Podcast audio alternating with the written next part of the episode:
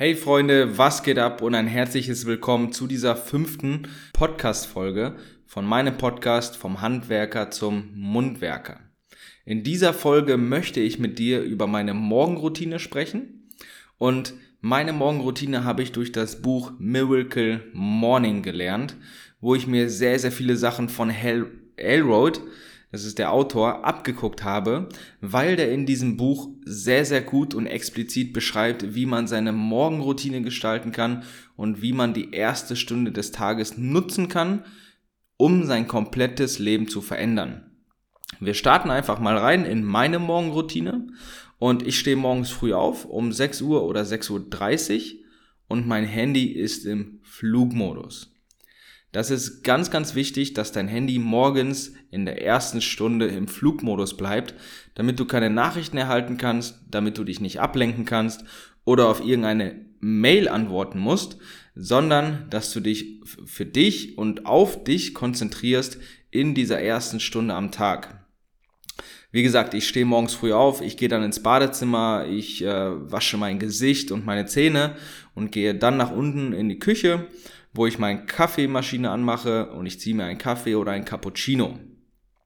Dann lege ich mich meistens direkt aufs Sofa und ich meditiere fünf bis acht Minuten lang mit einer geführten Meditation von YouTube. Ich habe dann unter mir, wenn ich mich hinlege, habe ich eine Akupressurmatte. Das ist so eine Matte mit tausenden von kleinen Stacheln, die die Durchblutung anregen und die mir dann den Fokus geben, mich auf diese Meditation zu konzentrieren. Ist zwar manchmal ein bisschen schmerzhaft, wenn man das zum ersten Mal macht oder morgens direkt macht, äh, weil man noch nicht so wach ist, aber man wird dadurch wirklich extrem wach. Und nach diesen 20 Minuten lese ich 20 Minuten und aktuell lese ich das Buch Die Vier-Stunden-Woche. Auch ein wirklich sehr, sehr interessantes Buch, was ich dir empfehlen kann um in weniger Zeit mehr zu schaffen, um gewisse Dinge outzusourcen, um dir so ein bisschen Freiheit zu geben, weniger zu arbeiten. Das ist natürlich nur möglich, wenn du da, wenn du dich da vollkommen drauf einlässt. Nach diesen 20 Minuten mache ich fünf Minuten lang Tagesplanung und in dieser Tagesplanung gucke ich mir meine Termine an, meine To-Dos sowohl privat als auch geschäftlich und danach gehe ich in den Keller ich habe hier zu Hause ein eigenes Home Gym und mache 30 bis 45 Minuten lang Sport. Je nachdem, wie das Wetter so ist. Ich gehe auch gerne Fahrrad fahren im Moment. Ich habe in den letzten Tagen so viele Kilometer Fahrrad gefahren, äh, so dass sich das Fahrrad auch langsam mal lohnt.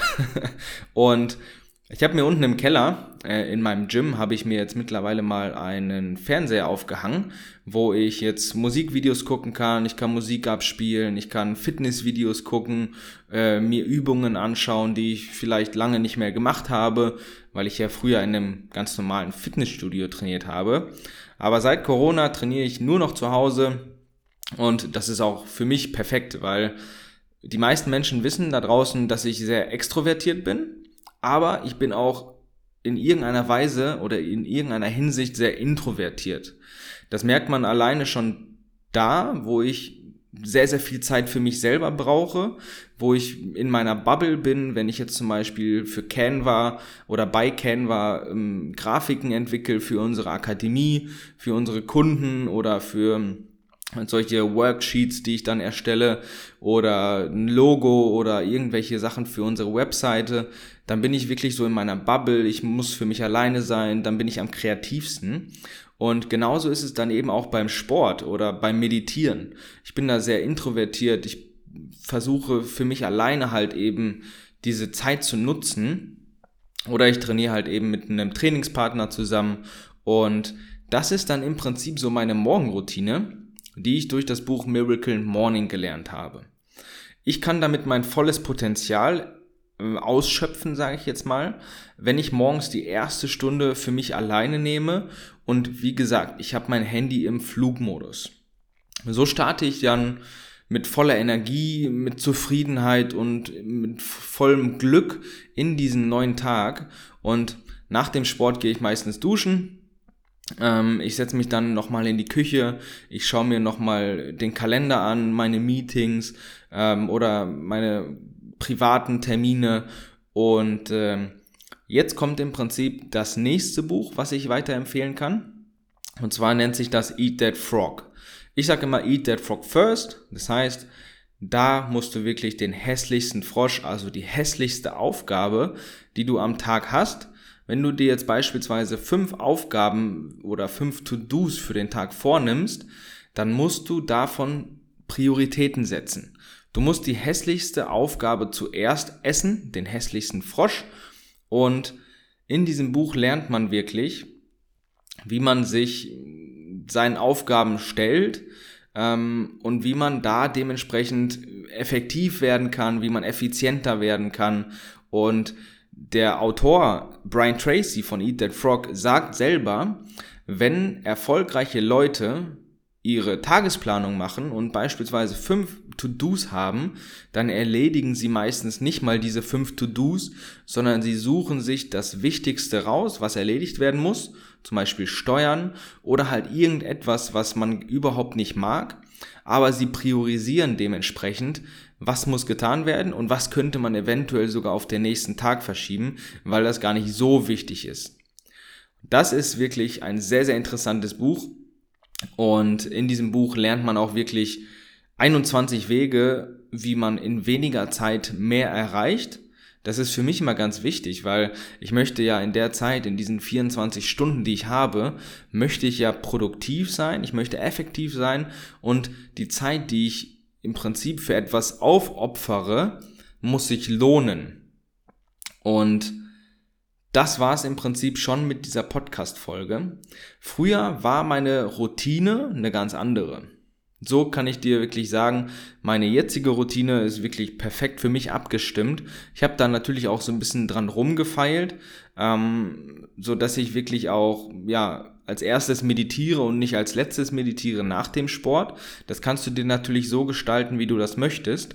Aber meine Routine damals war eine ganz andere.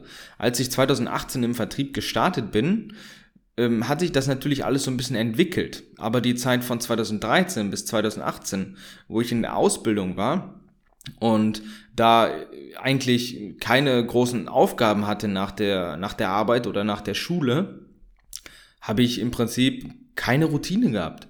Ich bin morgens zur Arbeit gefahren, ich hatte keine Routine. Und ich habe dann direkt morgens mein Handy angemacht, erstmal Instagram so ein bisschen scrollen, Facebook scrollen, äh, Fotos anschauen, E-Mails gucken, aber ich habe nie so wirklich die Zeit effektiv und effizient morgens genutzt für mich, was natürlich dann irgendwann dazu führt, dass du eigentlich nur noch am Handy bist, nur Instagram scrollst, das heißt du bist Consumer, ne, anstatt Creator. Jetzt mittlerweile bin ich Creator und ich versuche den Menschen da draußen etwas mitzugeben.